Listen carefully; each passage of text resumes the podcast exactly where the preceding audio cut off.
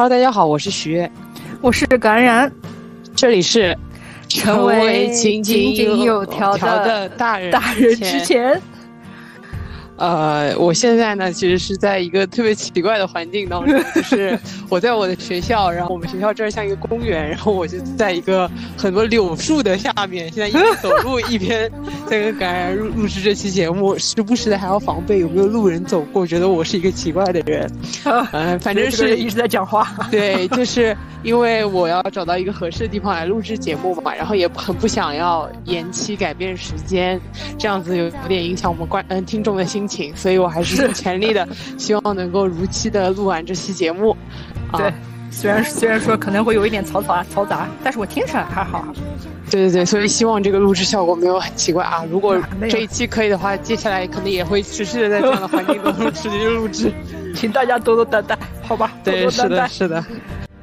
在我成为一笑而过的大人之前，让我再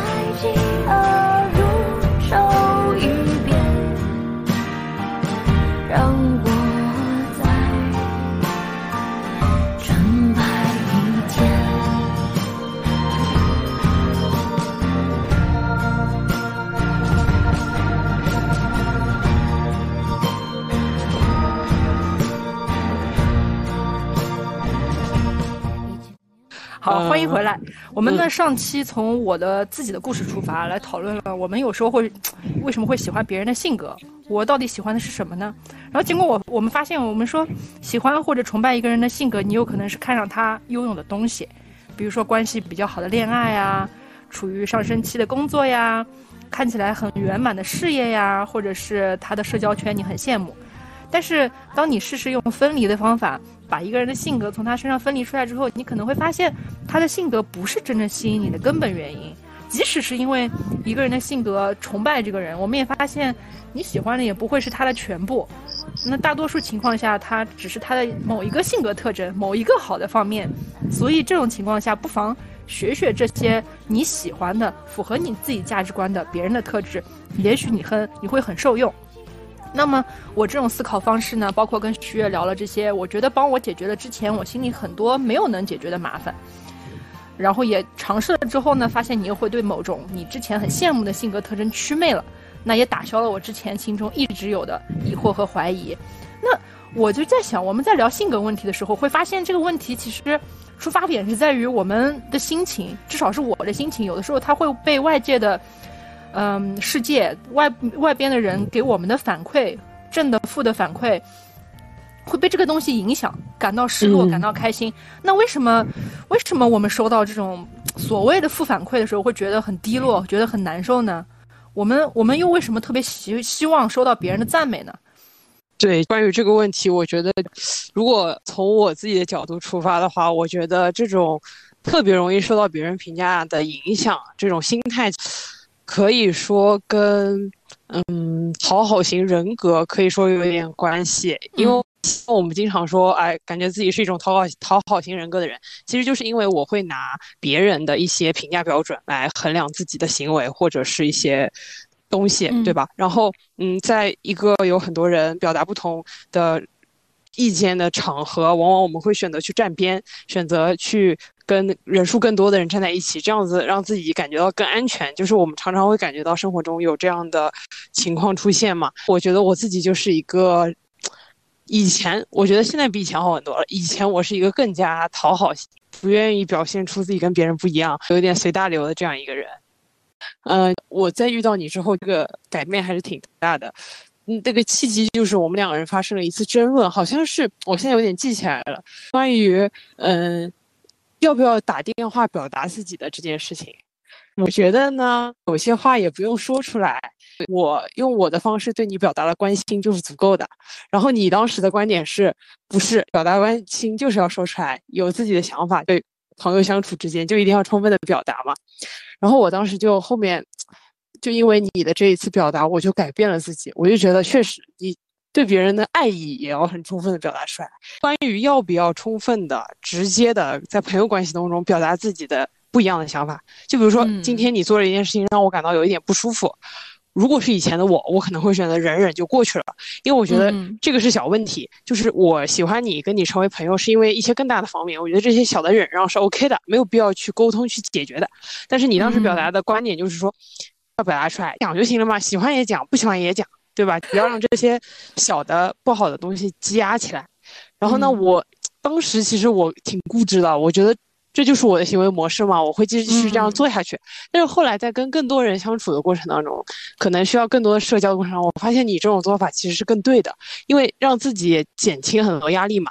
但是这个选择的过程，对，但是这个就是变化的点就在于你敢于去表达自己不一样的意见了。因为我以前可能是害怕得罪别人，觉得哎呀，如果我说了的话，别人肯定会不喜欢我呀，或者怎么样啊，所以尽量的表现出自己和善的一面。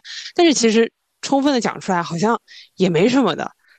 如果说去敢于去去说，嗯，自己是一个这样的人，让别人了解到真正的你，也是很好的。通过你，我才哎意识到这件事情原来是原来是这个样子的。嗯，我好，我还蛮幸运的。你讲的我的老脸都红了。这个地方引经据典一下的话，我之前看到前一段时间在准备这个话题的时候，看到歌德说的一句话：一个人正是要跟那些和自己生性相反的人打交道，才能和他们相处，从而激发出自己性格中一切不同的方面，使其得到发展完成。很快就感到自己在每个方面都达到成熟，必须投入更广大的世界里，不管你喜欢还是不喜欢他。所以我就一直和你说，我特别感谢我遇到你，然后跟你变成朋友，就是因为你跟我是在。真正接触之前，我我感觉我们是太不一样的人了。但正是因为在跟你这样的摩擦碰撞，然后发生一些小的冲突之后，我感觉我变得更加宽广，你懂吗？就是这样一种感觉。所以我觉得这段话说的哦，就很到我心里那个点，就是那种荣幸之至，荣幸之至的。但是你知道，我其实也觉得自己很幸运，因为。我有的时候是一个特别嗯直接的跟别人表达自己的想法和希望别人做到一些我想让他们做到的事情的人，但是我后来发现呢，尤其是在出国之后，我这种行为方式其实也受到了呃比较不好的反馈吧。就是这件事情，嗯，对比来看，我会觉得我在上大学的时候，因为是你们是我的朋友，比如说你啊、老谢呀。老费啊，我们老姐妹的那个群里，是因为 是对，是因为是你们在群里，然后你们可以认真的听我讲话，而且很包容我，能接受我这种讲话方式，而且你们愿意去倾听，所以我才找到了合适的受众群体吧。就是我觉得好的一点，也也是也是这一点。我我选择我自己的行为方式的时候，我也是在选择我自己的朋友，因为我很相信我自己的朋友是可以接受我的方式的，所以我才会大胆的说出来。我不怕你们走掉。如果是普通的朋友的话，我有时候也会选择不讲了，因为我觉得我并不想把心力费在维持一个很普通的朋友关系身上。但是对于你们来讲，我的我当时的想法其实很简单，我就觉得你们可以接受我，你们希望我讲实话，你们也希望我不要虚假的对待你们。嗯嗯，所以这个觉得，这个这个其实你就说到了这个负反馈这件事情的点上，就是我之所以会觉得有有些人给我的负面评价是重要的，有些人给我的负面评价是不重要的，在于这个人是不是我真正在乎的人。我觉得这个人是不是发自真心的发出这些负反馈？就比如说像你之前说说到那种，我觉得类似于在班级里没有被选为那个。嗯，最最奉献最多的那个同学的那个例子，那种其实是一种消极负反馈。他们其实没有好好的评价或者观察你对这个班级做出了多少付出，就直接的就说哦，选了另外一个人。这种负负反馈其实他就没那么重要，因为因为他们并不是你在意的人。其实他们对你的评价怎么样，对你来说可能也没有什么很大的意义。对，对吧？很同意。而且我就在想，我说我为什么？在被别人否定的时候，或者是说你说我收到负反馈，哇，你后面这个虫子叫的蛮大声哈，真的很大。我这里环境真的很，我现在旁边是荷塘啊，真的很恐怖。然后我就我在想，哎，我还我还能回来？我为什么被别人否定的时候呢，会觉得很疑惑不解，或者是觉得一瞬间觉得很 down？嗯，因为一方面我平我我平时很少遇到被否定的情况，我一般都是受肯定的偏多，我从小长到大都是这样。就下意识的，下意识的觉得，哎，这个不正常，不是我平时接触的那个状态。然后另外一方面，我就想，我说，我说人嘛，我本来也是个社会性动物，我就是天然希望合群。我觉得大家也是天然希望合群，没有一个人就觉得我我就愿意做个怪胎，我谁也不，我也谁也不爱，我谁也不想理，对吧？是，我们都喜欢处在一个比较稳定的集体里面嘛，所以我的本能反应就是，我要怎么把别人对我的负反馈变成一个正反馈呢？然后我就在想，我说这负反馈本质是什么？就是别人不认同我的行事风格，他不接受。那问题就在于这个不不接受，他为什么叫负反馈？我觉得他名字好像就错了，因为正和负就是相对而言的嘛，相对我自己而言了。我认为赞美和夸奖，他让我开心的就是正，否定和批评，别人对我冷眼相看就是负。但是我如果把这种评价，所有的评价放在一个中立的视角上，它只是他人的反应而已。他夸我，可能说明。他跟我取向一致，认同我的做法；他否定我，可能觉得就是他不赞同我的做做做法，我的做法跟他的价值观不符。那无论他同意或不同意，赞美还是否定，他都没办法推出这个要联系到逻辑学了。我这真的是突然蹦出来的想法，他没办法推出。是的，他没办法推出我的做法错了这个结论，因为我们在学逻辑的时候。我们我们会很呃一个很普遍的常识就是苏格拉底是人啊，人是要死的，苏格拉底是人，所以苏格拉底要死，这个是可以推出来的，对吧？但是你用一个嗯特征命题的真伪来评判特征命题的真伪，还是说单称命题的真伪？对不起，单称命题的真伪去评判单称命题的真伪，它本身是没法推出来的。比如说，嗯，世界是没有一个命题说世界上所有人的性格应该是怎么怎么样就是对的。他所以，他没办法推导出我的性格就是这样才对这种结论。所以我在想，本来我也不应该把他否定的，就当做是我否定我自己的原因，对吧？对。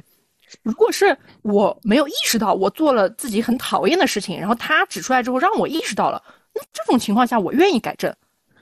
己所不欲，勿施于人嘛。后来我就想通了这个事情。那如果是反过来，那他不喜欢跟我喜不喜欢有什么关系呢？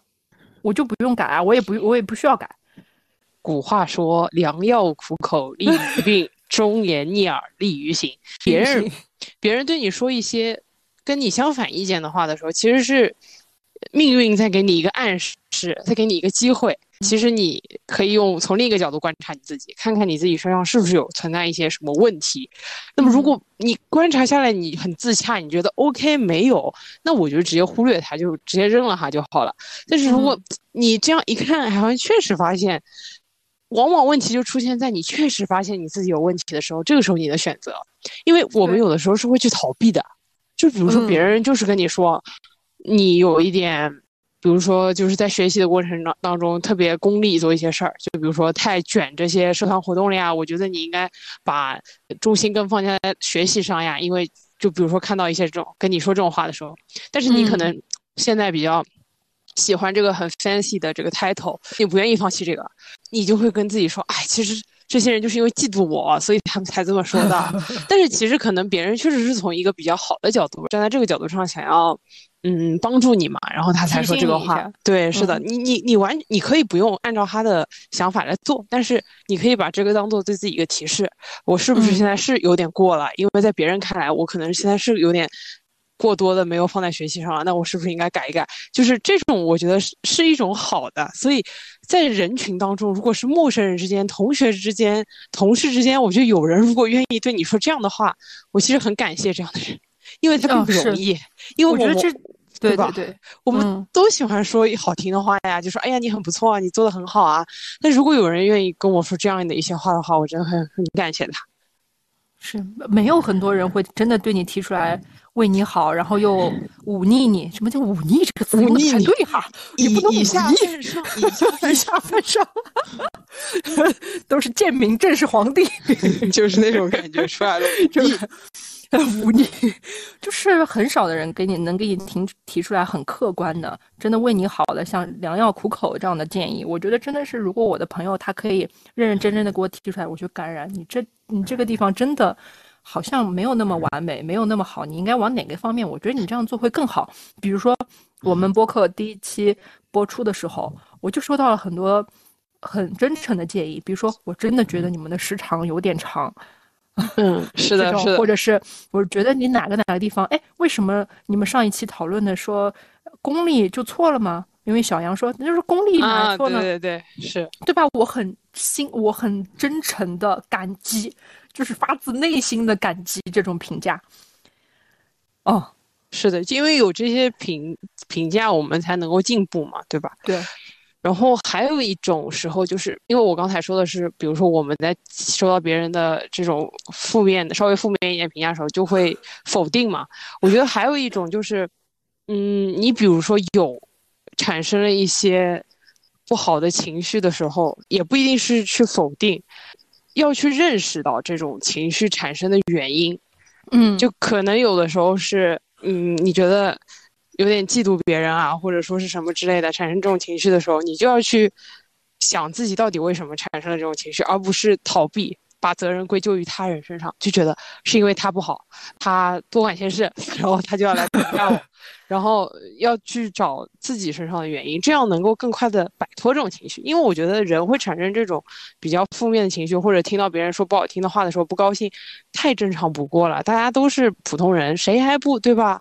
老师给我打低分了，我马上就骂他，对吧？骂完以后 还不是马上骂，骂完以后就好好学习嘛。就是把那个情绪怎么排解掉，其实也是我们需要找的一个一个自己的方法吧，就是。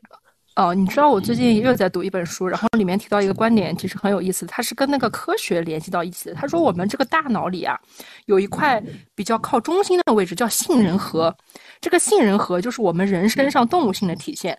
它体现在哪里呢？就是别人骂我，我下意识的反应不开心，嗯，我生气，我愤怒。但是你的大脑皮层呢，它是第二部分的反应，就是你思考的那个部分。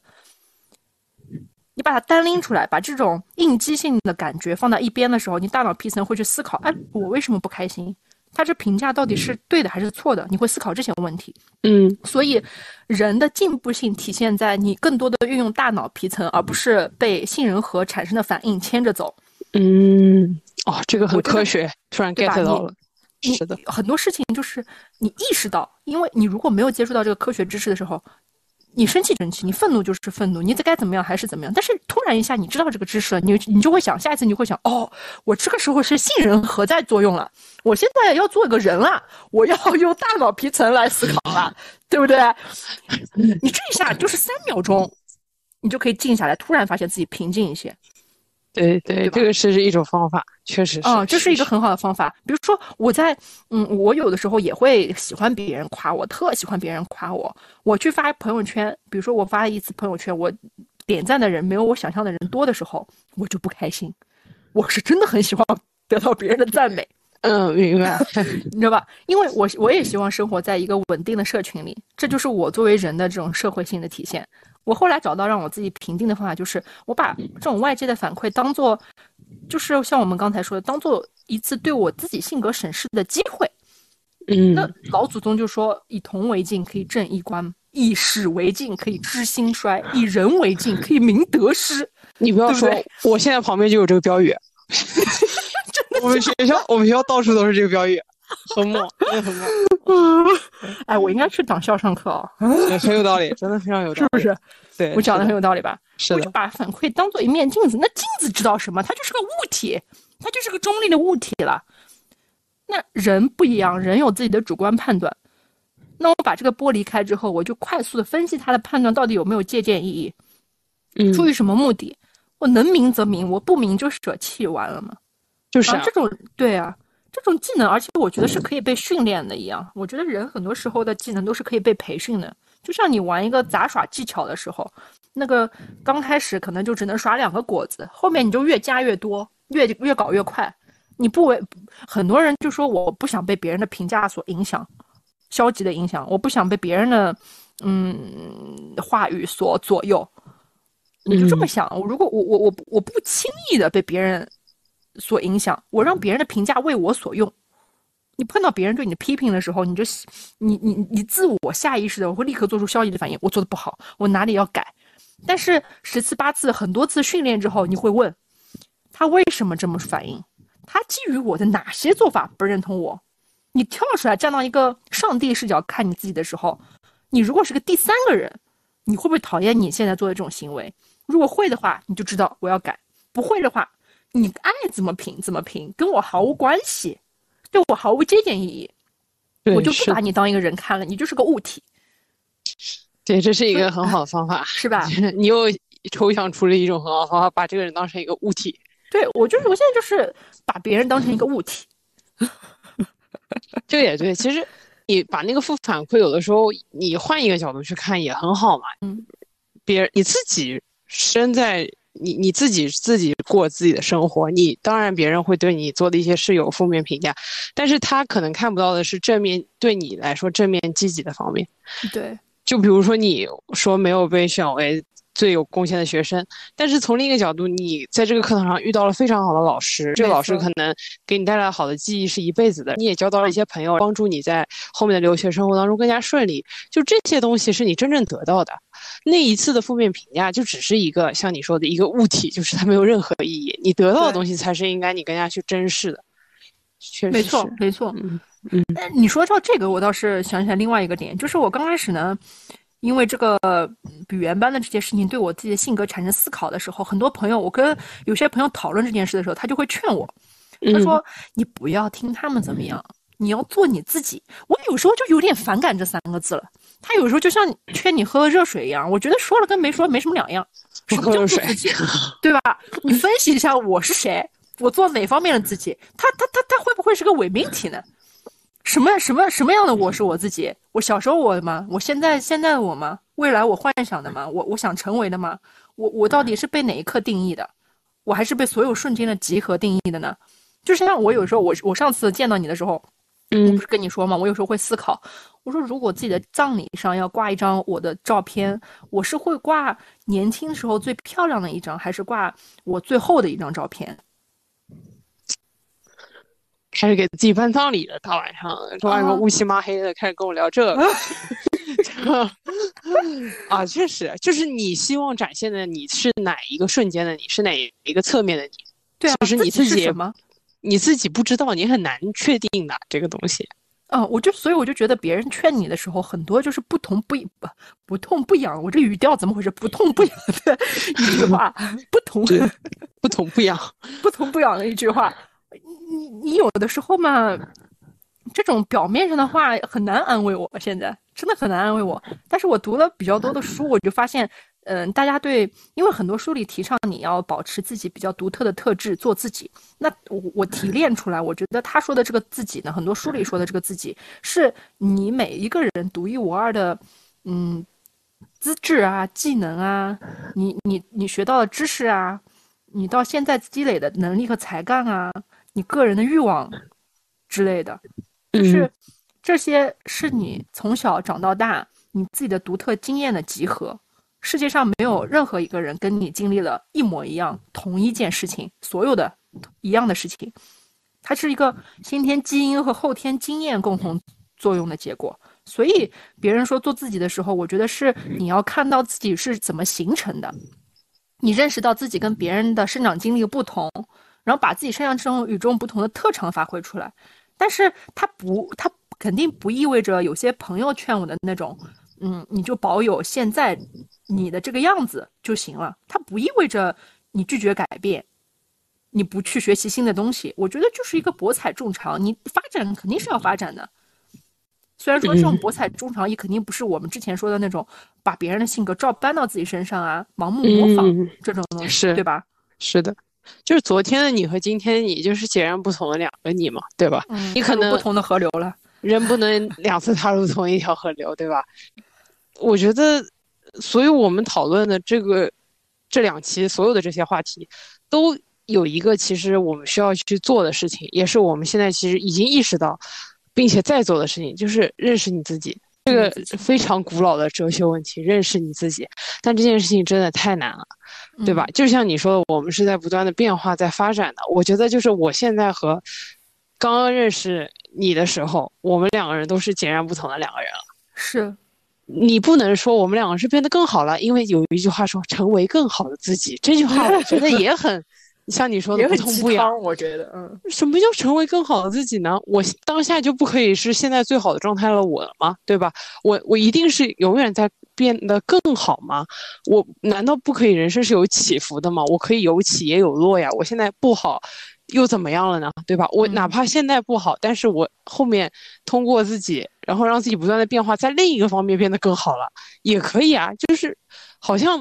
这种评价就是做你自己，做更好的自己。其实把人看得非常的平面化，是，就好像我们大家都做一个经济曲线，可以上下波动。对，就是我们可以更立体的看，从三维、四维、多维的角度去看自己嘛。就是我觉得评价自己的标准，有的时候可以更加多元化一点。有的时候我们也很容易怀疑自己，否定自己。比如说最近吃的多了，就觉得哇，我自控力好差，连嘴巴都管不住。对。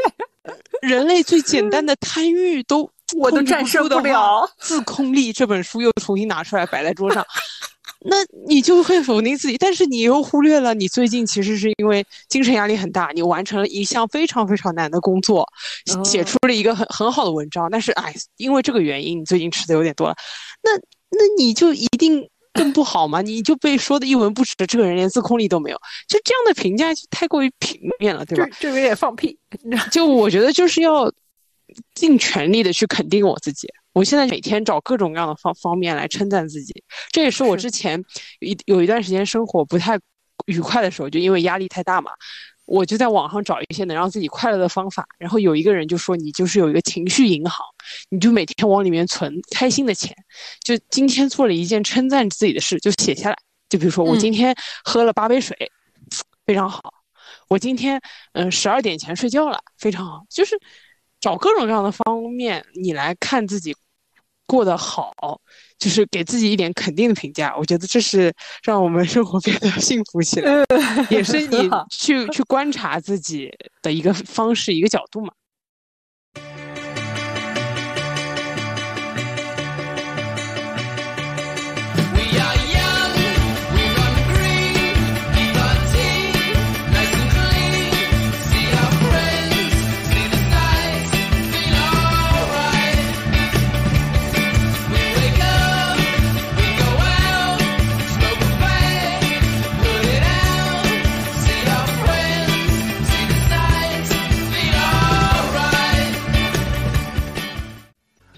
觉得做自己呢，本质上就是你要根据自己的特点，确定你自己想做的、要做的事情，你要怎么去做你要做的事情。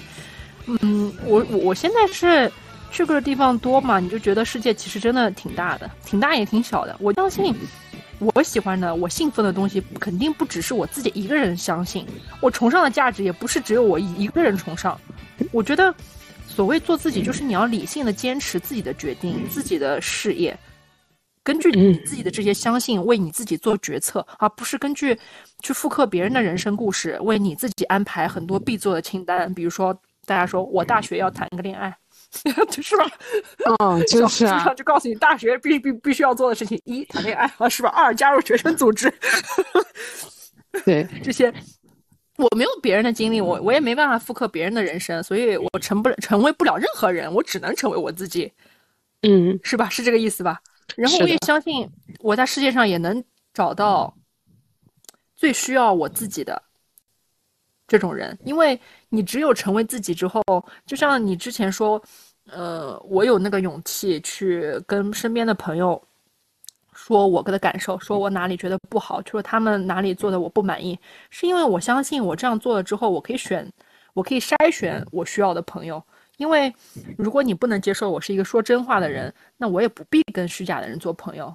嗯，我身边留下来的一定是他能够接受，嗯，我不虚伪的对待他，真诚的表达我感受的这些朋友。对，这个是然后找到很重要找到你们的唯一方式就是我做了我自己相信的事情。对，哎，这个非常的对。因为我当时其实有思考过，我说你这是不是一种情绪暴力？就是你为什么这么 夸张吗？对啊，我就说，那你为什么要说出来呢？你这样说出来，我很受伤啊！我就后面我就觉得，真诚是最宝贵、最宝贵的东西，尤其在现在这样，就是你朋友圈里的这些百分之九十的人，我觉得都是给你下点赞很好的评论。嗯，然后对你表达非常积极的感情，但是他跟你见了面，可能一句话都说不出来，就是那种这些表达其实都是假的。但是像你这样子讲出来，真的讲出来自己的想法，然后并且是希望我们的关系更加持久，我觉得这种真诚是太宝贵不过了。所以我就，哎，直接就哇，直接哇，接受了，和解了，又和解了。真的，一瞬间，如果是别人对我说这样的话，我也觉得很难受。前几天呢，我在成都，然后跟舅妈在聊天，然后舅妈就说：“她说，呃，就就你来说的话，你你你是不是希望别人跟你讲话的时候，也是讲一些你爱听的话呢？讲一些你自己特别喜欢的话呢？夸你的话呢？”我当时下意识的反应是：是的，我潜意识里确实是希望别人来夸我，来夸赞我，不要否定我。但是我是真诚的希望。我能够有机会听到身边的朋友跟我讲出很残忍的实话，嗯，因为当我具备这样的能力的时候，我会说的。嗯，好的。因为我，嗯，你说，包括父母有的时候他也很难跟你讲一些实话，对吧？大方向问题上的，其实很少了，大家都在希望不要去触碰到别人脆弱的那个部分，点出来血淋淋的真相。而且我觉得很重要的一点是，当你说到父母的时候，其实他们也不想为我们的人生负责。嗯，就说直白一点，没有人，因为因为他们对啊，第一是没有人能够为我们负责，第二是他们已经投对我们投入了他们能够投入的成本，所有了。他们觉得后面的如何运作、如何发展，就像一个公司一样，看我们自己的了。如果说他这个时候再给你一些决策路线的指引，如果一旦发生了什么偏差，你可能会选择去埋怨他，你把你自己的失败经历的一些挫折就归因于他们身上，这这是他们不想看到的，他们不想承担这个责任，所以他们也选择不去说，对吧？这个确实是，是这样的，所以我就觉得吧，自己这个玩意是由经历构成的。我们活这么大，你一直在活，经历也一直在增加，所以你的你的性格。被塑造，它就是个必然的事情。你没有办法预测你自己遇到什么事情，你也没有办法预测这些事情可能给你的性格造成什么样的冲击。你可能可以选择你用什么样的变化去应对这种经历。我们说到底就是处在一个很动态的系统里嘛，也也也不能刻舟求剑，也不是，也也不对。那既然科技都在发展，你二十年之后你都不知道会不会有私人飞机，那为什么我自己的性格要一成不变呢？也不合理啊。对吧？就是，而且不可能一成不变的。我感觉我的性格如果不加以控制的话，就是一直变坏啊。其实 什么东西？就是我我的意思就是，我们其实是在不断的生活的过程当中，跟别人摩擦呀、碰撞啊、体验啊，然后你会发现一些好的地方、不好的地方，嗯，然后就会去改变。是是，我觉得就是跟着你自己的体验去流动。对，你体验到哪儿了，你可能就变成一个什么样的人。对吧？而且我，而且大多数人，我们比较习惯拿简单的方判断方法来断定一件事情。我们生存的本能嘛。嗯。人家人家不说祖先在遇到危险的时候就需要快速的做判断才能活命嘛？嗯。像时间是很有限的，事情的本质是很事情本质不复杂，但是事情的外观是很复杂的。他也要求我们必须要快速做判断，面对下一个新的问题。所以，我们相我们非常乐于相信一个人性格，他就是有个固定的模板，并且他照着这个模式往下走的。就像就像最近非常热衷，我今天去配眼镜啊，嗯，我先修眼镜，然后我还我还我还 推荐了店老板 做那个 MBTI 测试。哎，你也真是太社牛了，不是我说你。老板还说：“哦，这个测试怎么怎么样？”我说：“好的很，年轻人都做，你做一下试试看。我觉得你肯定是个 ENFP。”你又开始了，你就觉得老板跟你很像，你就觉得他 ENFP 是吧？老板路怒啊！我说我也路怒啊，老板。你看，就是这个 MBTI，你就说他为什么火？因为像你刚刚举的例子，就很好的证明。嗯，你跟眼镜店老板两个人本来可以说是完全不认识，对吧？你马上能用这个测试把你们俩捆绑在一起了，是。因为你觉得你们有共同特征，然后完了你们就觉得哇，我们俩怎么这么像，然后一见如故。太对对对对对，这个东西就是，就是因为它的这种特性，能够让不认识的人迅速共通，然后成为一种非常好的社交工具。我觉得就是他现在非常风靡的原因。但是我们冷静下来看呢，其实这个 MBTI 测试它跟以前我们传统做的那些性格测试有什么不一样呢？因为你说会不是它更复杂？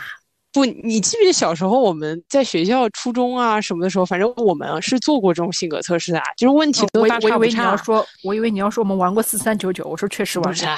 玩过四三，玩过四三九九和这有啥关系？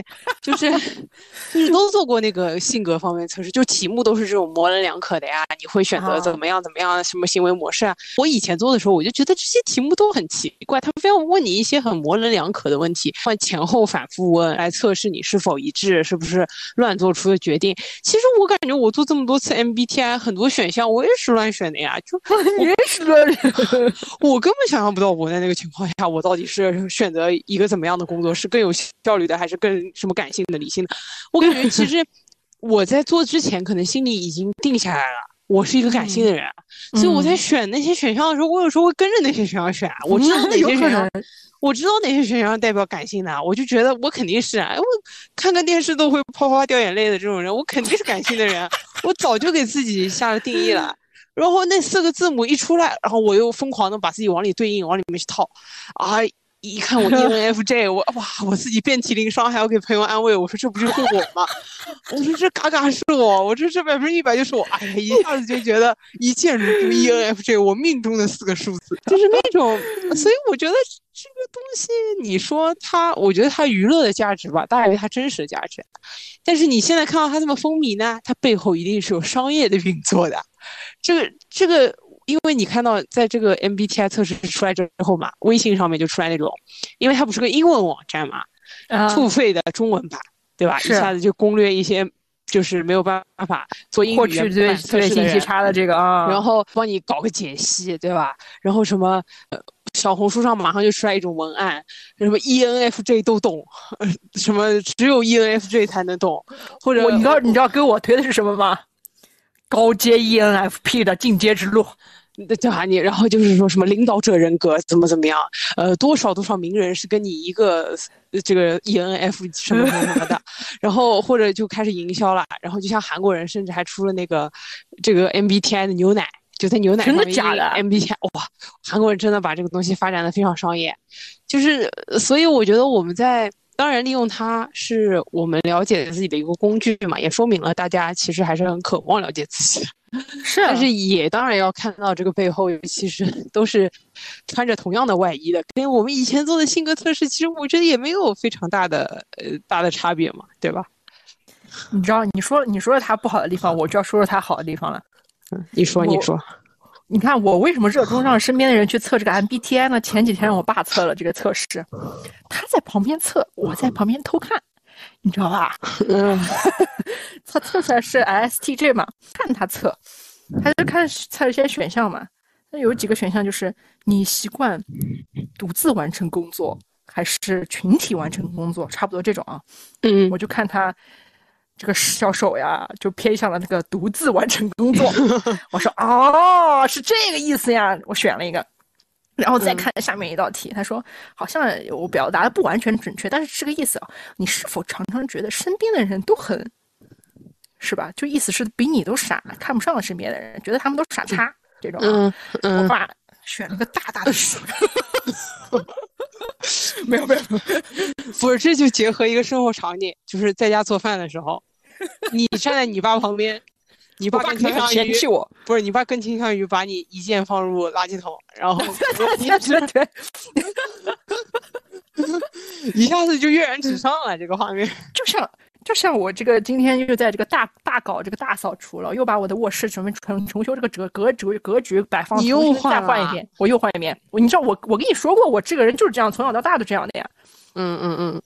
然后我爸一进门，他说：“哎呦。”又在搞创作，但是我知道他心里想的是又他妈瞎搞，你知道吧？骂人，这段逼掉。他肯定这么想的。所以，当他你他的那个 MBTI 的这多少几十个问题，其实我觉得有意思的地方就是在于，是你平时跟朋友聊，你不会聊到这些问题，所以你在看他选这些选项的时候，有一种你好像更了解这个人的这种感觉。比如说。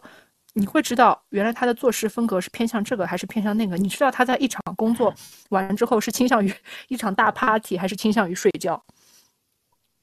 对，因为你跟他更接近了，因为他确实是一个比较客观的量表嘛，就是有衡量的标准。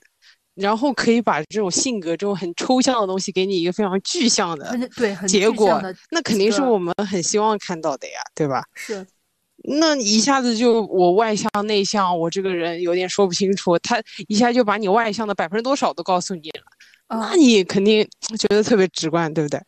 太高兴我，我就上次还在聊这个事情，在群里有一个有一个朋友嘛，我在跟他聊天的时候，我我说我说哎，你这个生日，他说哎，我的生日跟吴亦凡一天，我说哦呦，这个厉害，那吴亦凡，因为吴亦凡多好，说吧，人家都是我们都是要努力才可以得到进步，他不用努力，只要等着时间过去就可以出狱了，嗯嗯，然后呢，我说我就把这个截图发到了我们的那个室友群里，然后呢。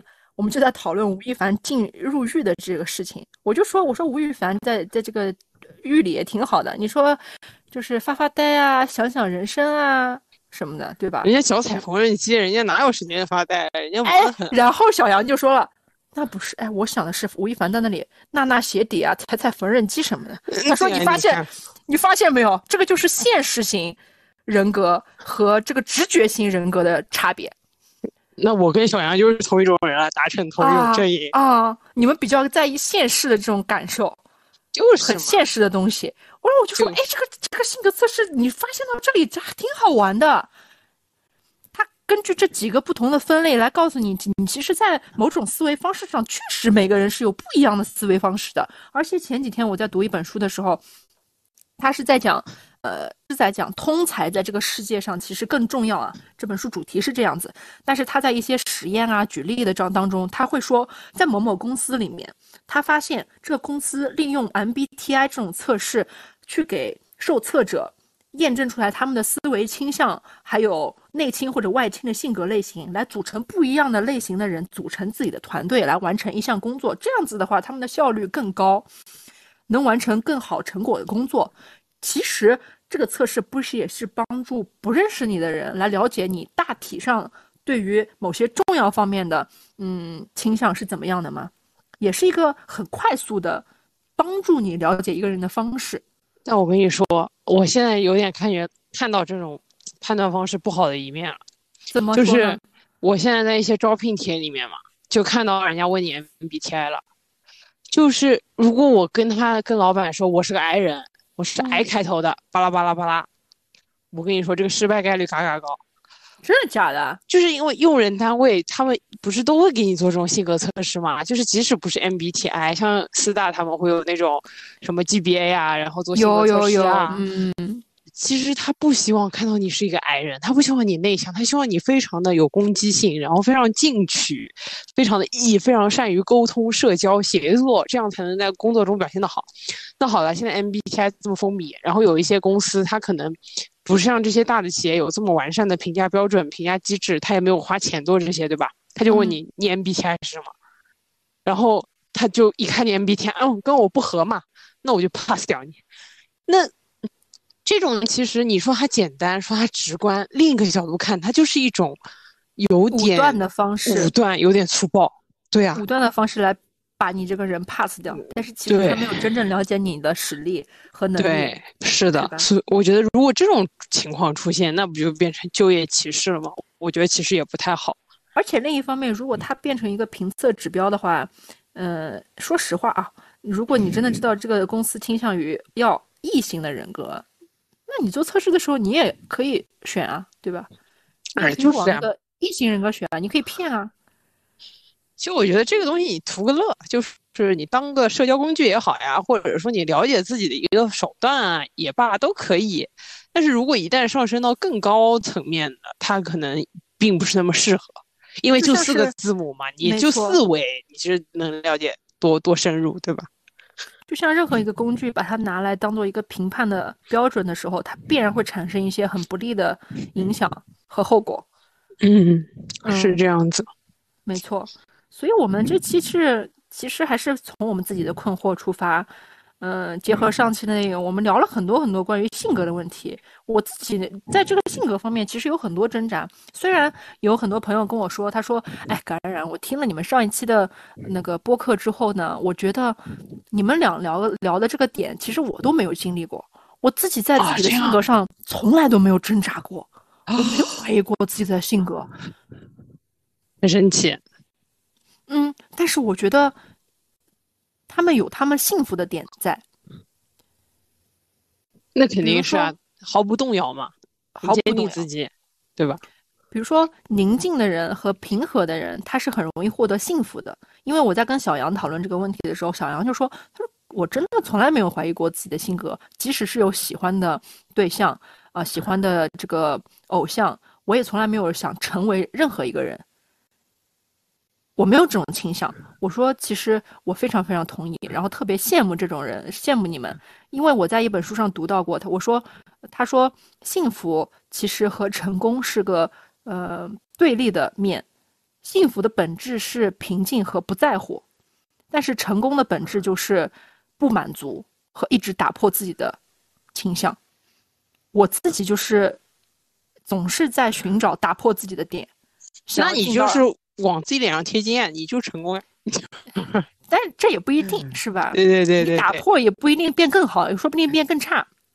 但是你有这个去打破的这个趋向，就是想要去重新塑造自己，对吧？对，我会反思性的比较多，因为我产生困惑产生的比较，我脑子里的想法有的时候是比较散的，比较乱的。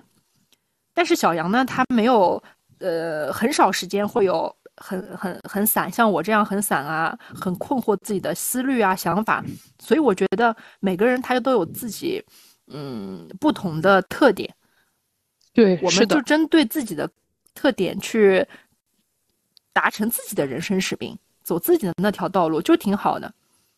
对，虽然我觉得我们俩之间其实真的很有很多很多的不同，我是我说我和你啊，嗯，是吧？而且是的，虽然都是艺人。